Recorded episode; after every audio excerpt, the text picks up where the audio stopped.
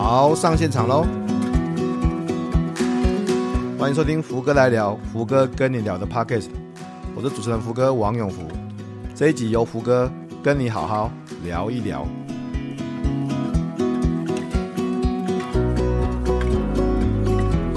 各位听众，大家好，欢迎收听这个礼拜的福哥来聊，福哥跟你聊，我是福哥王永福。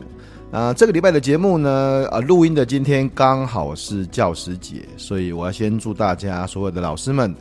呃，教师节快乐哈！当然我自己也是老师，呃，甚至是老师的老师哈。那啊、我也有老师啊，对，所以不管是我的老师，或是我教的老师，或是呃所有的老师，我都祝大家教师节快乐哈！我们家自己，呃，我太太也是老师啊，那甚至我其实我觉得老师这个角色。嗯，是很广泛的了。我也跟很多人学习，我的学生，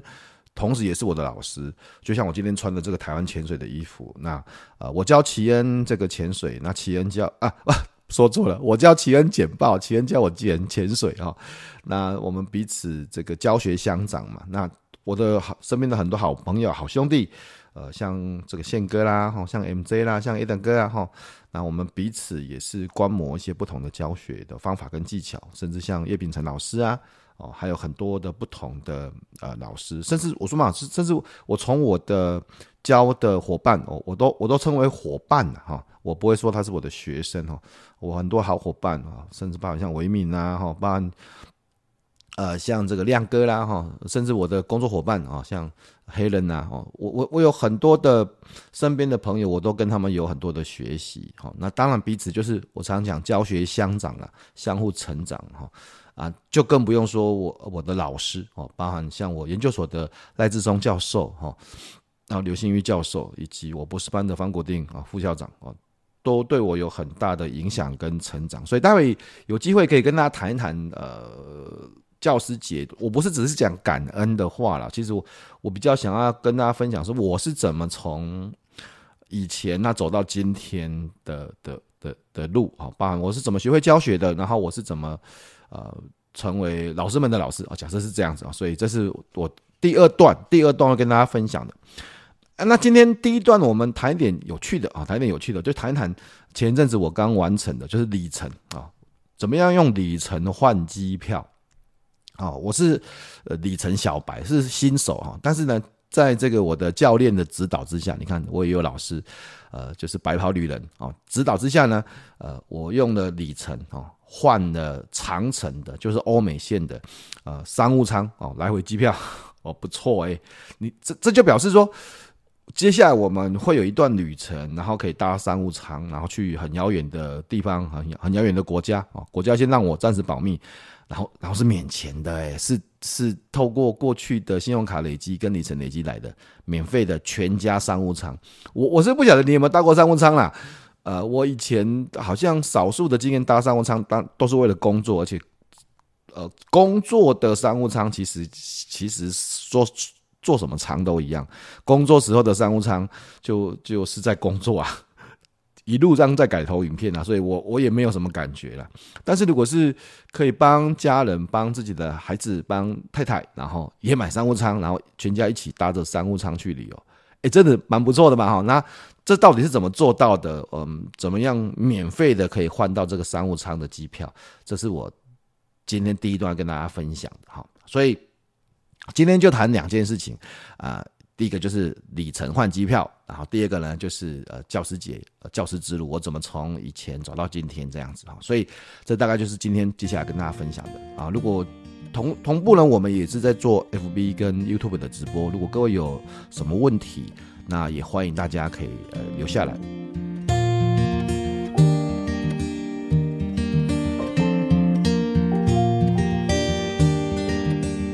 好，那我们今天就先分享第一段，就是呃里程换机票。那谈到里程换机票呢，其实大概就马上就就出现三个问题。第一个，什么叫里程啊？也许很多人就跟我前几个月一样，其实对里程啊、里程啊是嗯不太清楚的哈。第二个是那呃怎么样去收集里程？如果知道里程之后，那怎么收集里程？那第三个是那怎么把里程换机票？怎么使用它？这三个。重点是我很快的跟大家分享的，所以第一个呃，跟大家分享什么是里程。其实里程当然就是呃距离嘛，哈，飞机飞行的距距离，我们称为里程。那事实上，这个里程你可以把它想象有一点像是航空公司的呃这个客户奖励计划了。它就是为了要维持客户嘛。如果你坐的飞机，像啊、举个例子，像我们前阵子啊，我们全家啊、去巴黎嘛，去英国嘛。那我们从啊、台湾到巴黎啊，台北国际机场到巴黎大概到机场，这样子大概差不多六千六千里啊，这个里是这个呃有口字旁的里这样子哈，六千里哈。那这六千里呢，这个呃的的距离呢，呃其实不只是距离，它就是它可以换成里程基点这样子，等于说我跟我的孩子跟我的我太太，我们每个人有搭有有机票的人呢，我们的账户都有这个呃六千里的呃。呃，基点这样子啊，然后等到累积到一定的程度之后，哦，你看，假设我做一次是六千里嘛，做回来又是六千里，这样就是一万两千里了。好，那呃，我看的那个长龙的呃机票兑换呢，大概差不多两万到两万五千里就可以换一张免费机票了。所以你看，代表什么意思？代表如果我现在呢，假设我假设是一比一哈，我。坐飞机去巴黎，再坐飞机回来，这样就一万两千里了哦，哈。那如果坐了两次，嗯，依照长龙目前的规定哦，呃，大概就可以换到呃酬宾的机票，就是免费的机票哦。其实如果你在网络上或是看直播，你就可以看一下，我我把资料找出来，呃，你看从这个呃，假设亚洲区域之间，从台湾到呃不同的地方，日本啊、菲律宾啊，哈，那商务舱的机票它就是。兑换是两万五千里啊，单程哈。那如果是豪华经济舱比较少一点，就是两万里。然后如果是经呃经济舱呢，就是一万七千五百里这样子。所以不同的舱等，然后不同的区域，如果你是要兑换说，哎，我想要去这个美洲哦，美洲就比较远哦，哦，美洲比较远哦。呃，如果是像纽约这这种地方，就是要八万里哦。我我跟我刚才讲，这个里是有口字旁的这种里，这是海里吗？还是英里的里？哈，好，反正就是一个呃呃航空的里程这样子。那以刚才的计算，各位一定有有注意到说哦，所以哦，航空公司就是希望你多搭他们的飞机嘛。然后如果你搭一直搭搭搭啊，比如说长途的搭了两次欧洲来回，那大概就可以让你拿这个累积的里程呢去换一张哎免费机票。呃，假设你。有累积的这么多里这样子，因为一次就一万两千里嘛，两次就两万四千里，那差不多已经接近可以换到一个商务舱亚洲，从台湾到亚洲地区的单程机票。好啊，所以你一定有注意到，那如果你换不同的航空公司，那你就重新累积嘛，或是呃没办法一次一次并用这样子啊。当然，这个后来有所谓的星空联盟的的问题，不过。简单的理解就是，航空公司为了让你多搭他们的呃呃飞机啊，所以他就奖励了这个里程的酬宾计划。你只要越搭越多，那你就可以拿这个你过去搭的这个里程数啊，拿拿去换啊免费机票，依照不同的地方啊，这大概就是里程的基本观念哈。啊，我觉得我的教练就是白袍旅人哦，Albert 杨杨维杰医师，他其实。定义更清楚哈，他说：“那什么是里程呢？除了所谓的酬宾计划这样子，你可以把里程想象成现金啊。里程其实也是一种现金呐啊。呃，因为真的有人在买卖里程呢，就是你如果你累积了十万啊，或是十万的里程，是拿去可以拿去现场啊，去拿去跟人家交换。”人家会愿意买的，呃，有的时候介于零点五块一里，零点五块，甚至贵一点，有时候一里一块，你也可以跟航空公司自己买里程的。如果你差一点点，也可以跟航空公司买。所以里程其实也代表的就是现金啊，只是拿这个里程去换不同的东西。你可以拿里程换机票，甚至可以拿里程去换饭店、换礼物啊。所以里程其实也有一点现金的观念。不过这个现金呢，到底价值多少？呃，这要看你换什么东西，所以什么是里程？里程就是一个现金，里程就是一个基点，里程是一个航空公司要维系客户的一个重要的东西。那怎么样收集里程？这是我们第二个我们要想要了解的问题啊。除了刚才我们说搭飞机之外，当然搭飞机就是收集里程哈。嗯，不不过要特别注意的就是，并不见得多少距离就可以换多少里的里程红利，不是这样子的，因为不同的机票可能换的里程数不一样哦。举我们的例子，还是用我们的例子，我们我们搭到巴黎的单程，我查了地图，大概六千零多少里，一一点点六千，我们算六千里哈。那六千里呢？因为我们的机票是比较相对相对比较便宜的啊，我是比较特惠的，但是其实也没有便宜多少。那这个机票的累积的里程就打对折了嘞，所以我们单程去就只有累积的三千多里这样子而已。本来是六千里嘛，然后就三千多里。如果你是买的比较贵的票，像年票啊，那六千里大概就换成六千里的红利这样子啊。如果你是买的商务舱，我看了一下，呃。一样是六千里，但是买商务舱，大家可以换到快要九千到一万里的红利积点这样子。所以，呃，里程的机票变成红利，这个也不是一比一啊，要看你买的票的长短。所以，第一个方法当然就是买机票，大飞机那里，呃，像我们过去的时候累积一个里程，回来的时候也可以累积一个里程这样子。那但是我们不可能一直搭飞机啊，至少我啦，呃，很多当然很多人出差，好像嗯。我们专辑的伙伴里面有这种常常出差的啊，或是呃去不同地方的。可是我其实还好，我们嗯不是那么常出差。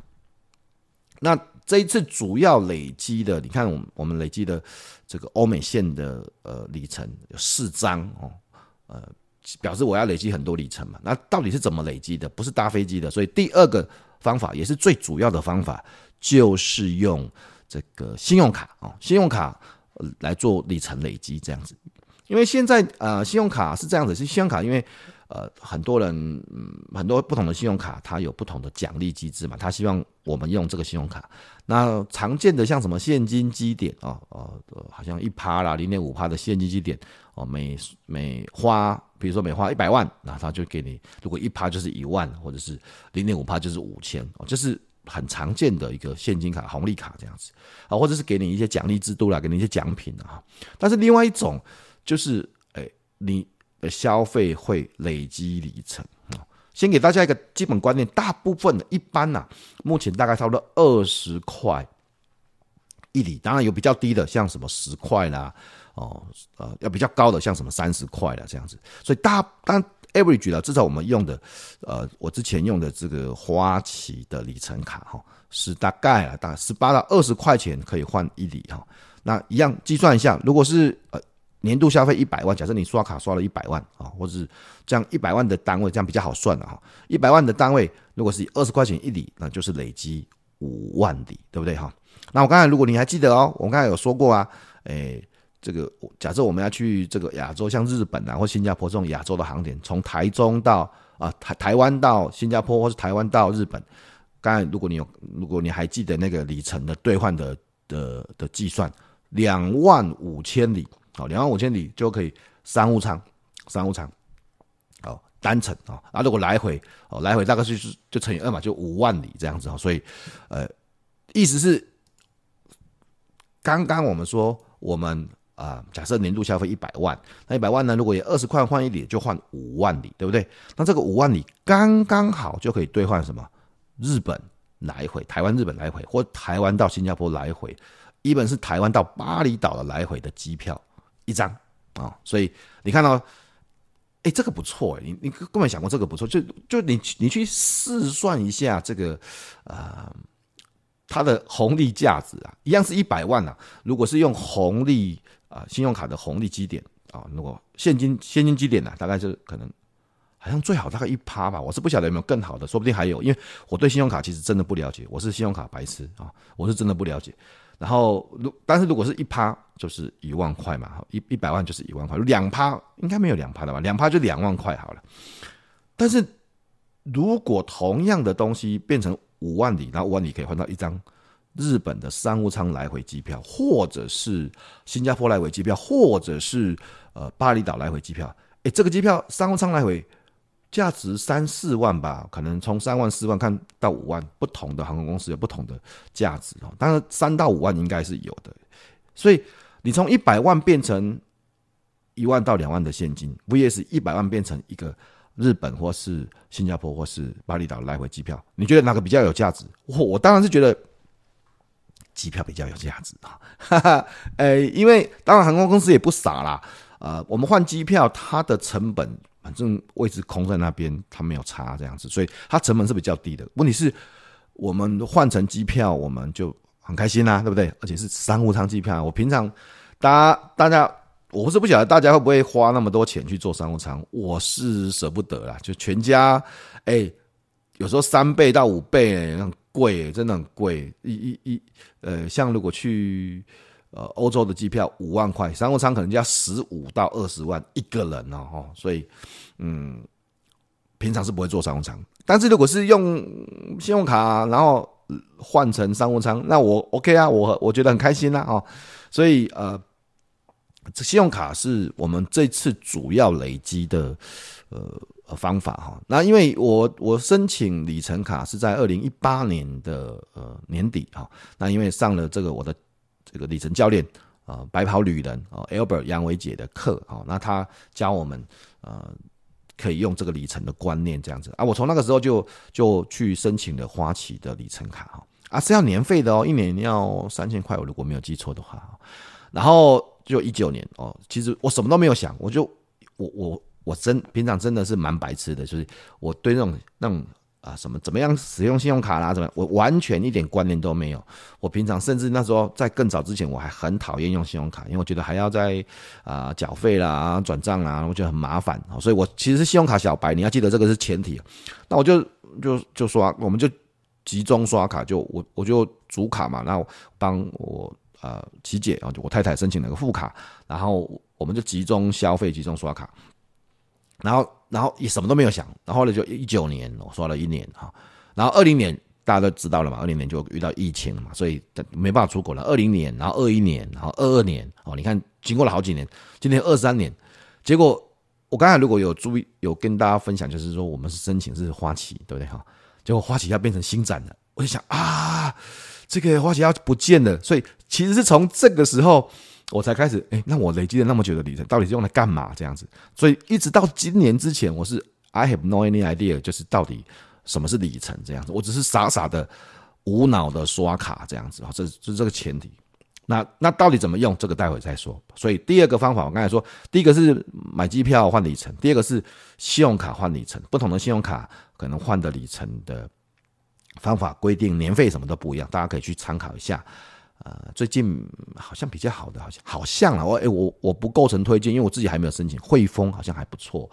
呃，星展也有，但是星展好像不知道，我还在看一下。所以如果大家有什么，听说国泰也不错哦，但是又国泰又要知道怎么刷卡，所以大家可以去做点功课，到底哪个里程卡是比较好？一般的里程卡都可能都要卡，都要这个。呃，年费，但是这个年费反正最后面也是换成里程，换成机票，我是觉得还不错哦。所以第二个就是用信用卡刷，啊、呃，再特别注意一下，有的有的费用好像是会被排除的，像什么公共事业费啦、电费啦，甚至有的学费或者保险费也不可以，所以要看一下每个信用卡的规定哦，哈，啊，然后第三个是，如果里程有时候差一点点，或是或是呃，比如说假设我。刚好信用卡，我假设我今年只有刷了，嗯啊，比如说我们累积了八十万，八十万就得表示信用卡刚才那个是两啊八十万除以二十，四万里。那我差一点点呢、啊，我差一万里可以换嗯日本或是巴厘岛来回机票。那这个一万里要怎么办？临时我也没有办法凑到那个一万里，所以第三个方法就是里程是可以用买的。我刚才说里程其实是这种现金，它是可以交易的，它可以用买的。那可以跟航空公司买，可能一元。一里这样子，或是有的时候航空公司会有特价拍卖里程，或者是有些个人也有在卖里程。你去网络上搜寻里程交易、里程拍卖，但是要特别小心，因为有些诈骗。听说了啊，有些诈骗。我的这个里程教练就是 Albert 告诉我说，有些东西会诈骗，所以嗯还是要小心啊。不过就是跟大家讲，里程收集的方式，哎，主要有三种。第一种就是机票换里程，你你就买机票，那就集中在。啊，搭某一家航空公司。第二个就是信用卡换里程哦，信用卡有的是专属某家航空公司的这种联名卡，有的是不限航空公司。像我之前啊、花旗，然后现在换成星展，它是不限航空公司的。我等到我要用的时候才去兑换，看我要用哪个航空公司。那第三个就是直接跟航空公司或是跟个人购买，要小心啊、呃，这个呃诈骗哈。好，那第三件事情就是，那里程到底要怎么用？其实这就是我刚才说的，我收集了这么这么多年，一八年到现在又遇到疫情，我其实完全不晓得里程它它用来干嘛的。一直到一直到呃，我们不是八月的时候出国嘛，哈，那八月八月的时候出去欧洲之前，那时候六月七月开始规划的时候，我跟这个我的旅游顾问哈。就是小婷啊，Conny，还是谢谢 Conny，然后就谈到说，哎，福哥你不，他就问我说，哎，福哥你不是有里程吗？那不要要不要拿拿里程去换饭店哈？我说真假，里程也可以换，也可以换饭店哦。然后后来查了一下，还真的可以耶，里程呃要看有配合的饭店，里程是可以换饭店的。但是我那时候大概换算一下，里程如果用里程去换饭店呢，它的价值就是一里的价值大概。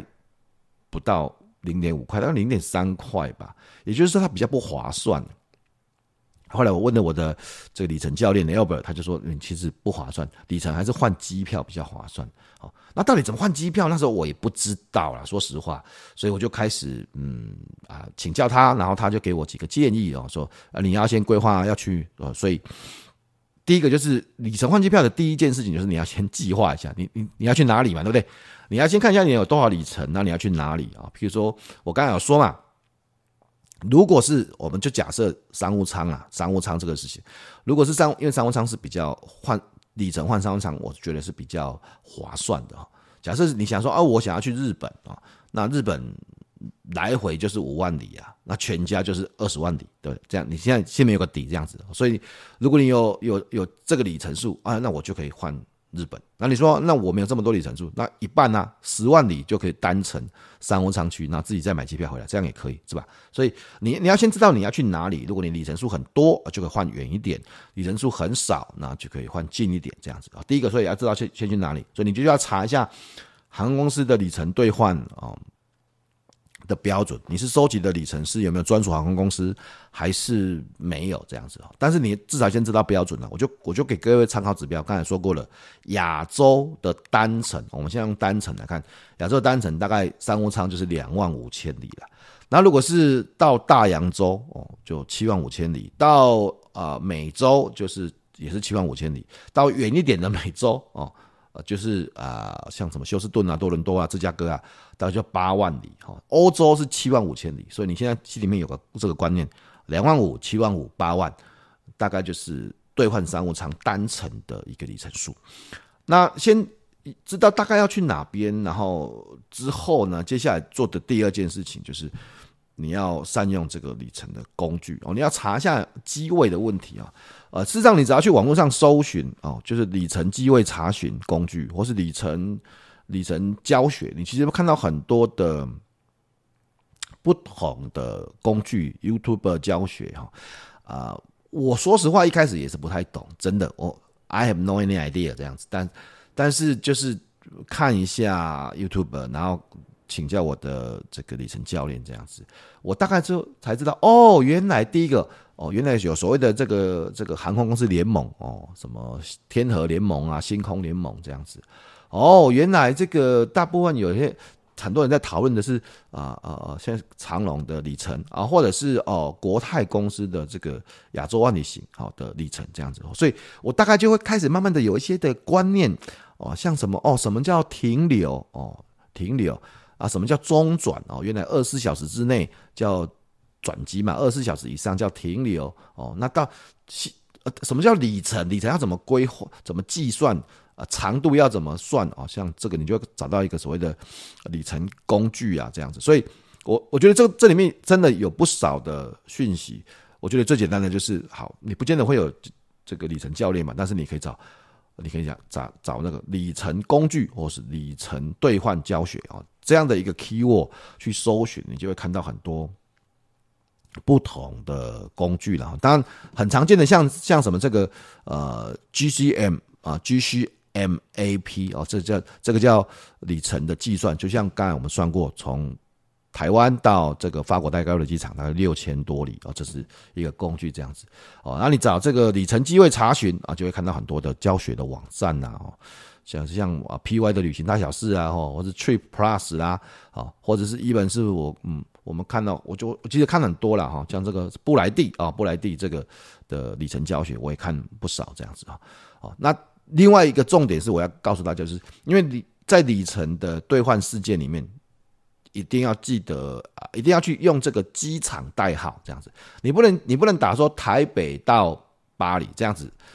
不容易找得到了哈，你一定要找台北的这个机场代码啊，台北 TPE 这样子就是桃园国际机场啊。比如说我们要找的就是啊，我们假设要去波士顿啊，就打 BOS 这样子，所以你就可以搜寻所谓的机场代码这样子。这是就只要打 TPE，然后到这个啊，比如说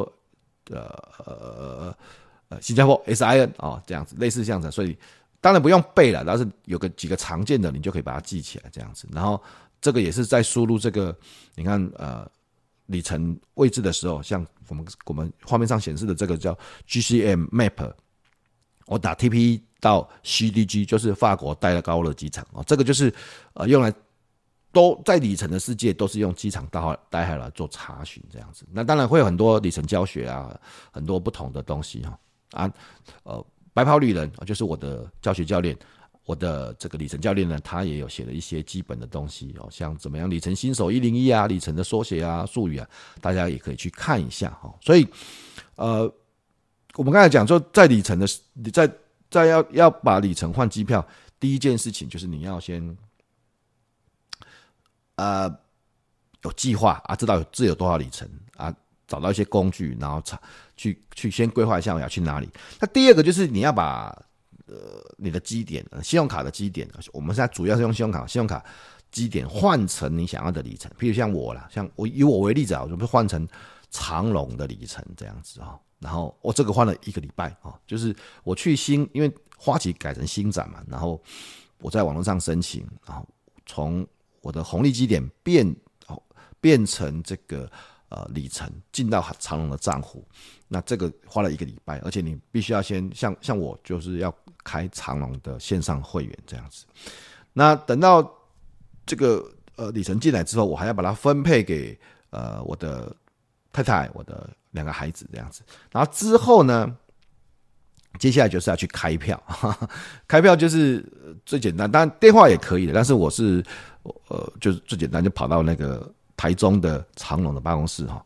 啊，然后我其实当然心里面已经有规划好，我要从哪边到哪边，然后几号要去哦。我觉得里程的机票的规划是，你就是要提早规划。我们是规划明年的事情嘛哈，然后就我就去办公室，然后去办公室之后，把我的规划我就已经写成一个 list 这样子啊，而且那天有没有机位，我也大概就先查有没有里程机会，有没有商务舱机会，是不是是不是有位置，我也都先查好了，就拿去拿去之后。这个呃柜台的呃组长叫王组长哈，王组长其实很亲切，然后他其实有点惊讶说：“哇，先生你好专业哦，你你你的你的东西都规划的很好，然后我们作业都很快哈。”其实他不晓得我是里程小白，哈哈哈，我是里程超级小白，就是完全是新手，我第一次开里程票，但但是就是要做点功课，然后大家也知道福哥的个性嘛，福哥一定会把功课做得很清楚的，然后就是准备好，然后去到现场。开票其实很快，然后甚至在过程里面还发生了一件事情，就是呃有一些呃规定长龙规定的改变这样子哈，然后我就还及时调整，然后一个小时之后再重新做一遍这样子，做了一些很好的安排哈，嗯，所以这是开票的部分这样子哈，所以啊，如果要把里程换机位，第一个你要先规划啊，第二个你就是要。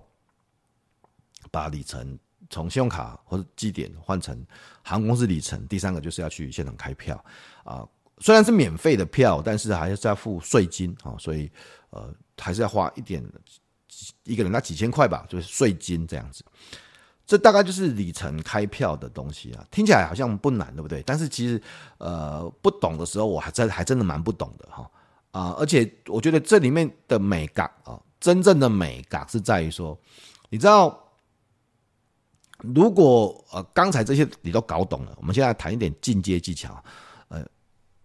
我们刚才说，哎呦，从台湾啊，譬如是到这个比较远的，最远的就八万里嘛，就是芝加哥这样子，或是说美国纽约啊，这这八万里这样子，或是说欧洲是七万五千里。好，那来回就是哦，也欧洲了，就前阵我们去的欧洲来看，假设是十五万里来回这样子啊。其实一般的像我们里程新手，就会就会哦，那我就台湾换这个呃巴黎，然后来回的机票，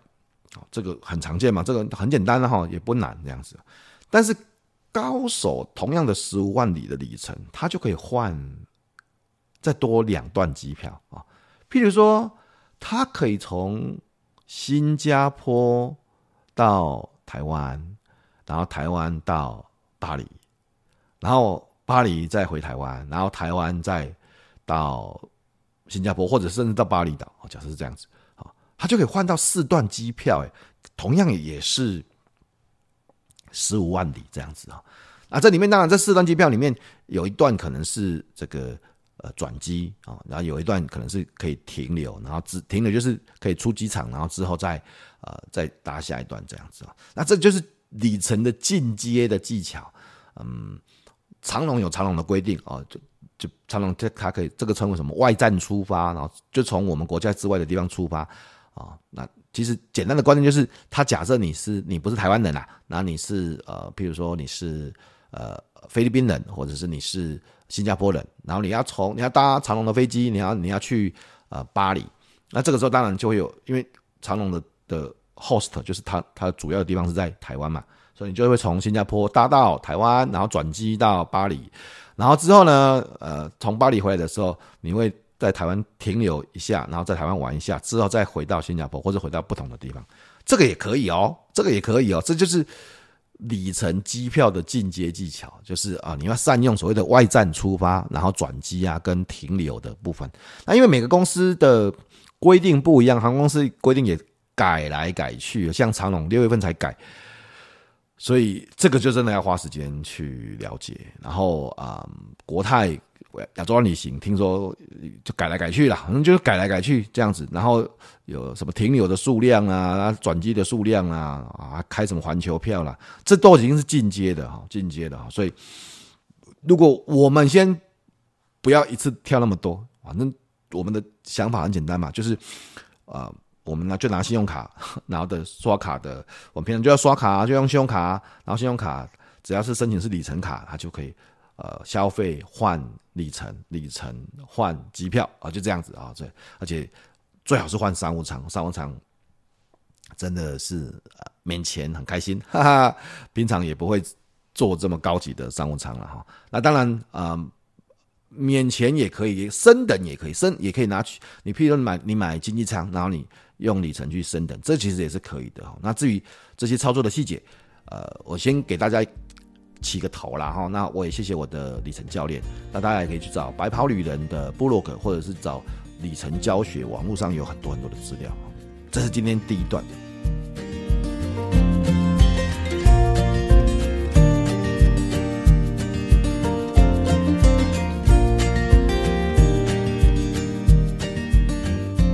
第二段要跟大家分享，那我们就简单的跟大家分享。这个教师节的这个事情，这样子，因为今天今天录音的今天是教师节，我要再次祝大家呃教师节快乐。其实我有很多很多的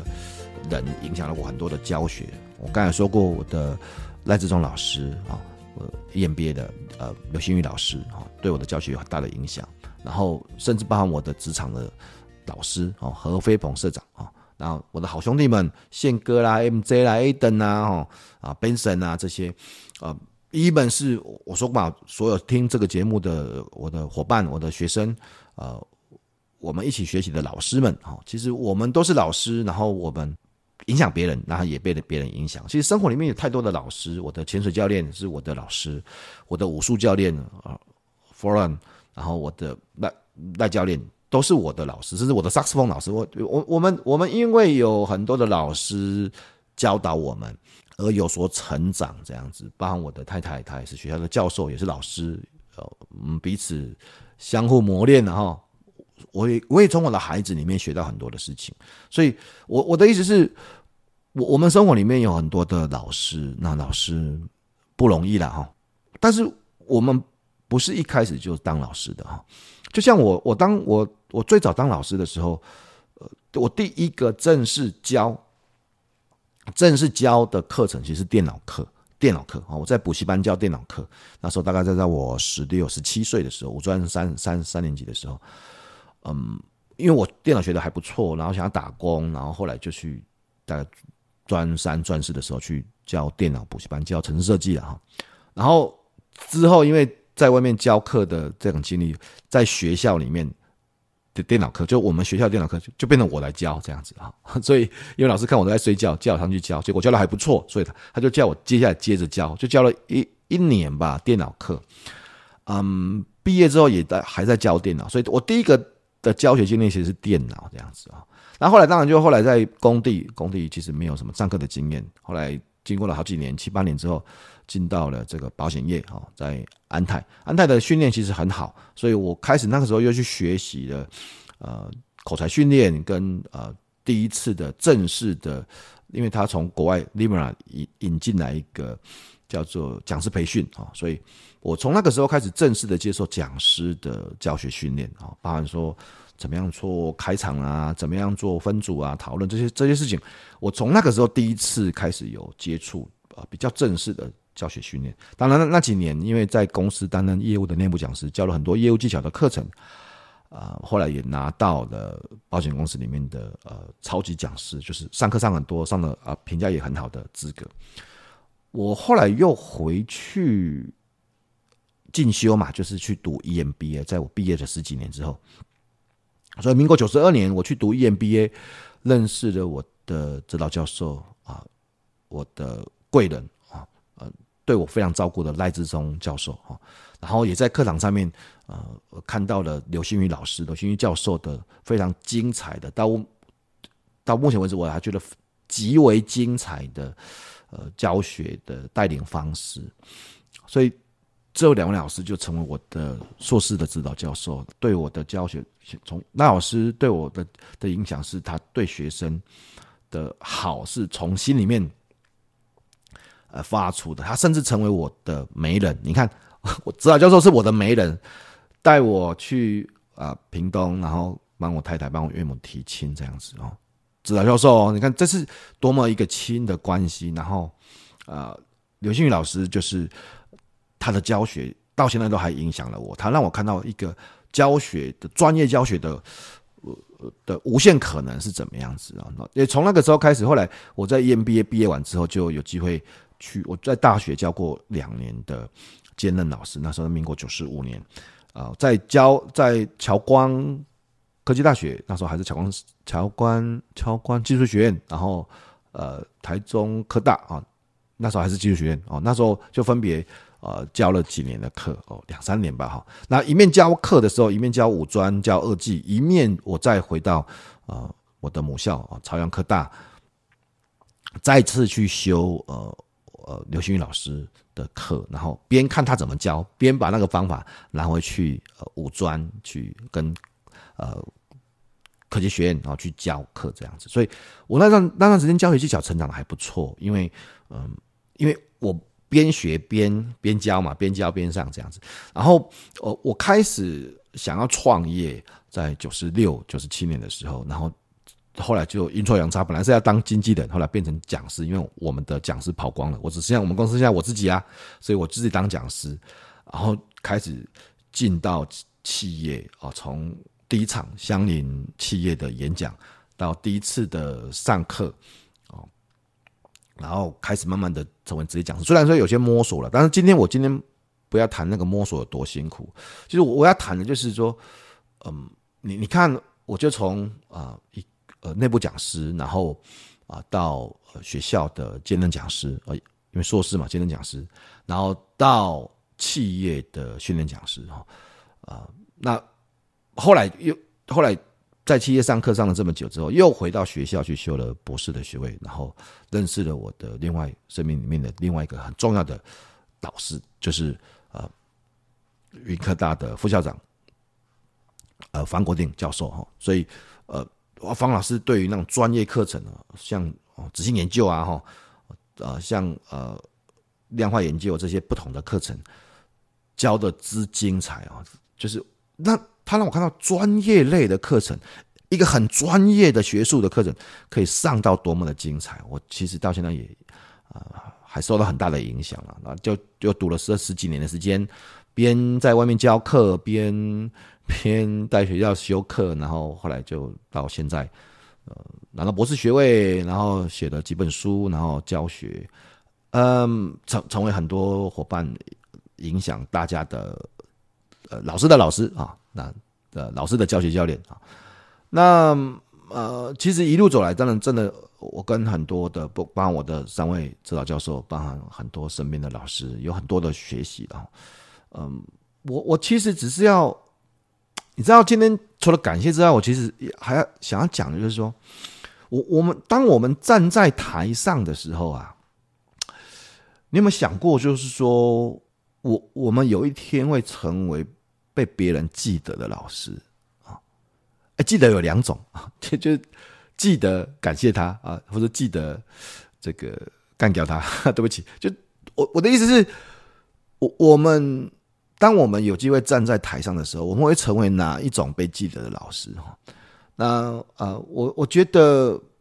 因为这件事情，我们都是一个影响人的老师。我希望带来了更多更好的影响啊啊，那这个影响可能是短的，可能是长的。但是我希望他就是有影响的。我我不希望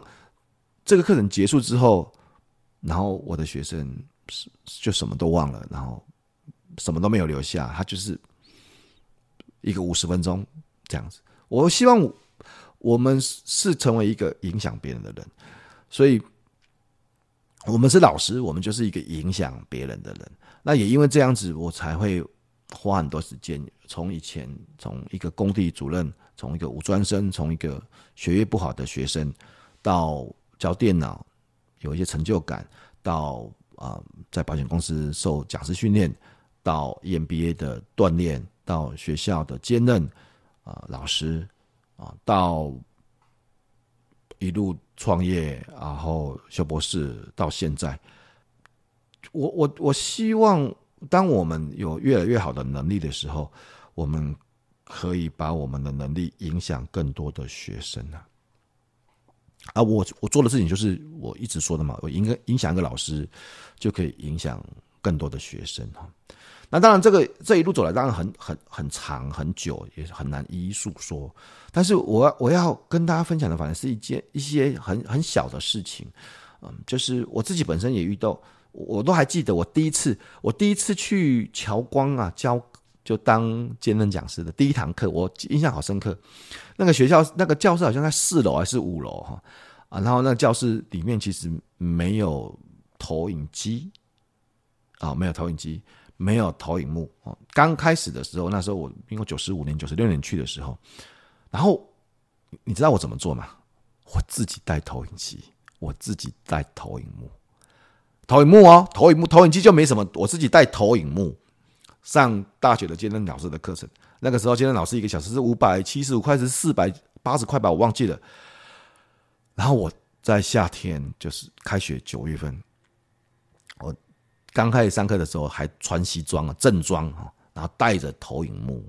然后带着投影机，然后走到四楼、五楼，没有电梯哦，走上去。我对这件事情印象好深刻哦。嗯，你知道，虽然是满身大汗，但是。我为那时候的我觉得骄傲，因为我坚持，我希望有更最好的教学品质给我的学生。虽然是五专生，虽然上课有时候很吵闹，但是我我我那个时候其实很坚持这些事情啊啊！我我还记得我第一次在相邻的相邻集团的演讲啊，下午的两个小时、三个小时的演讲。然后我讲到一半的时候，我记得讲的主题是跟西西点军校学管理吧，这是企业指定的课。啊，讲到一半的时候，我看到台下很多人在打瞌睡，我还记得那个，然后我就告诉我自己，虽虽然我花了很多的时间准备哦，然后还剪了影片了，但是因为现场投影机不亮啊，那我自己教学技巧又不精彩，这样子。我我我我记得很多人在打瞌睡，很多人觉得很无奈。我那时候就想说，不行，我一定不可以变成这样子？我一定要想一个办法来解决这个问题。所以我记得那时候是等于说我第一次的演讲其实蛮烂的，后来又过了一两年以后有一场演讲，我记得是去叶联钢铁叶叶联对叶二零零八二零零二零八二零七二零八叶联钢铁在南部哈下午一点半，然后我想说又是演讲了，而且是。也是一样下午的时间，那我要怎么样想办法搞定呢？我就想了很久，甚至到过程里面，我因为我想不出来，我还想要逃避，很很想跟他，我我很想跟主办单位说，我我肚子痛，我我我我生病了，然后我没办法去演讲。你知道，想逃避，但是我没有逃避。后来，呃，设计了一个很棒的下午的两个小时的课程。以以现在的标准来看，我觉得那个时候还好啦。哦，甚至我那时候还不太会用什么小组分组讨论呐，但是我设计的很多的互动，甚至设计的很多的呃不同的东西。我那时候也不会游戏化哦，但是我我已经开始有些的设计，所以我其实一路走来，就是在教学的路上一路走来，这么讲啊，我不管是从。因为现在就不要看了嘛，我要讲最早之前，最早那时候我还没有很多经验，然后我还没有很多技巧，我也还不不懂得很多很多事情的时候，可是我是坚持的，我是坚持有高品质的的教学，我我我我自己认为我是非常非常的坚持的啊，我也希望啊，在现在教学路上的你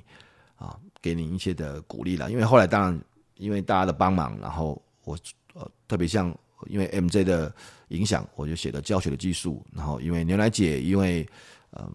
很多团队啊、呃，甚至好好哦，我们后来把教学技术变成线上课程。然后甚至现在我都还有个秘密计划在进行 F 学院，对不对？那嗯，我我只是要跟大家分享，就如果你是老师，然后假设你很坚持，假设你还没有看到最终的成果。啊，我只是要告诉你，你会的。只要你一直很坚持，只要你一直很投入，然后只要你一直维持高标准，你会越来越好的哈。所以，这是我想要跟大家分享的。也祝大家呃教师节快乐了。呃，希望今天分享的事情对大家有帮助。我真心的感谢所有教过我的老师们，不管我有提到或是没有提到，呃，甚至包括我的学生，甚至包括我的孩子，包括我的家人啊，然后。以及我影响过的老师们，我我我都祝大祝福大家，呃，大家辛苦了，呃，我希望我们有一天可以成为一个长远被记得，并且影响别人的人哈。这大概是我想要跟大家分享的，呃，教师节的直播啊，里程的部分前面有谈到了，大家也可以去回头去看一下哈，或是听一下这样子。那今天的节目呢，就到这边结束。啊，谢谢大家一一路以来对福哥来聊啊，甚至福哥来信的支持啊！记得，对了，我我接下来其实还会，今年当然一开始有一些波折嘛哈，所以呃，原本要成立一个呃线上课程网站的计划有点改变了，甚至有点中断，但其实我没有放弃哈，我我最近又重新开始要把这个网站做好。就是 F 学院啊，至于做的比较接近的，再跟大家分享这样子啊。再一次祝大家教师节快乐，谢谢大家，我们下次节目见，拜拜。